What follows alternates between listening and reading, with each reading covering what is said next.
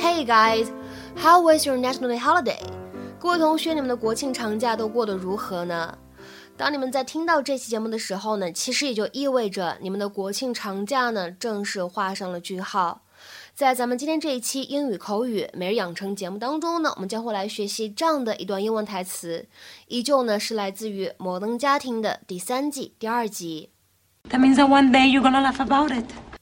That means that one day you're gonna laugh about it. 就是说，将来总有一天你会一笑置之的。That means that one day you're gonna laugh about it.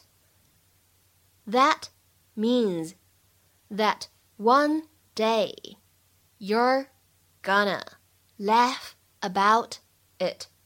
That means that one day you're gonna laugh about it.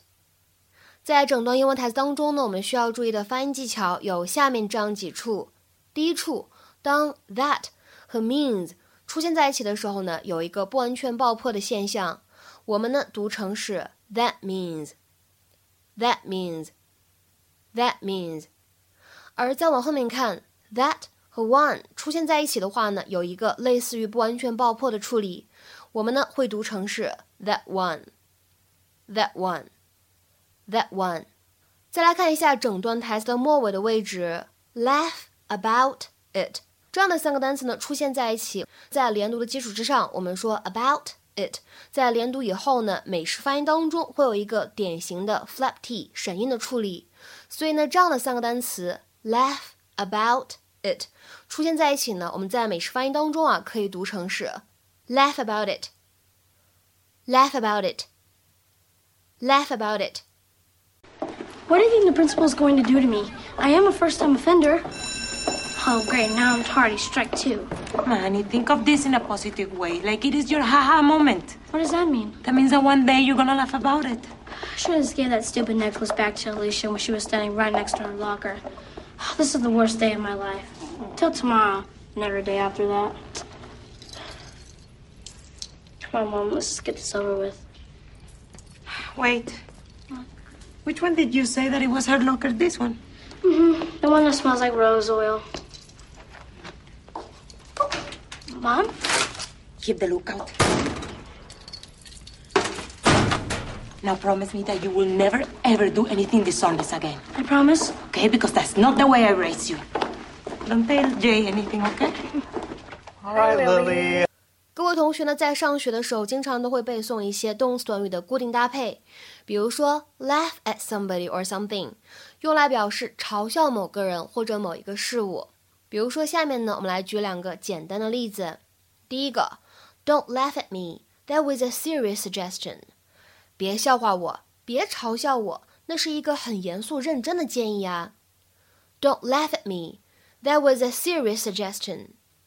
再比如说，看第二个例子。Don't laugh at me. I'm doing my best. 别笑话我，我正在竭尽我全力呀。Don't laugh at me. I'm doing my best. 那么在今天视频当中，laugh about somebody or something 是什么意思呢？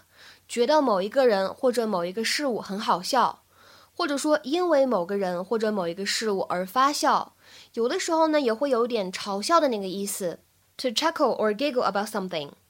或者呢，来看一下第二条英文解释，to find something humorous。好，那么下面呢，我们来看一些例子。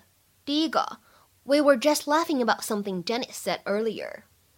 我们刚刚正因为 Janet 说的话而哈哈大笑。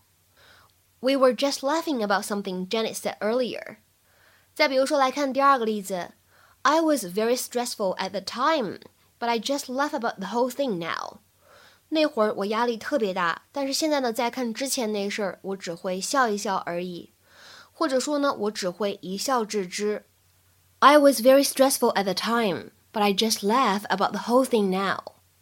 再比如说，我们来看第三个例子，Please don't laugh about Sue, it's not funny。别笑 Sue 了，这一点都不好笑。或者说呢，别嘲笑 Sue 了，这一点都不好笑。Please don't laugh about Sue, it's not funny。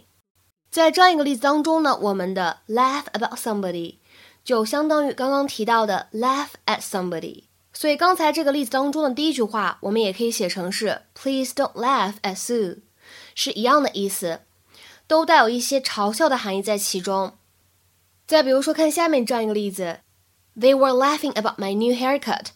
他们那会儿正在取笑我的新发型。They were laughing about my new haircut。在这样一个例子当中呢，我们的 laugh about something 就相当于刚刚我们提到的 laugh at something，都有一些嘲笑的含义在其中。所以这句话呢，我们也可以说成是 They were laughing at my new haircut，是一样的意思。再比如说，我们来看最后一个例子，They were still laughing about the experience years later。他们还在笑多年前的那事儿。They were still laughing about the experience years later。那么在今天节目的末尾呢，请各位同学尝试翻译下面这样一个句子，并留言在文章的留言区。She thought this would be an experience we would laugh about later on. She thought this would be an experience we would laugh about later on. 那么这样一个句子应该如何理解和翻译呢？期待各位同学的踊跃发言。我们今天这期节目呢，就先讲到这里，拜拜。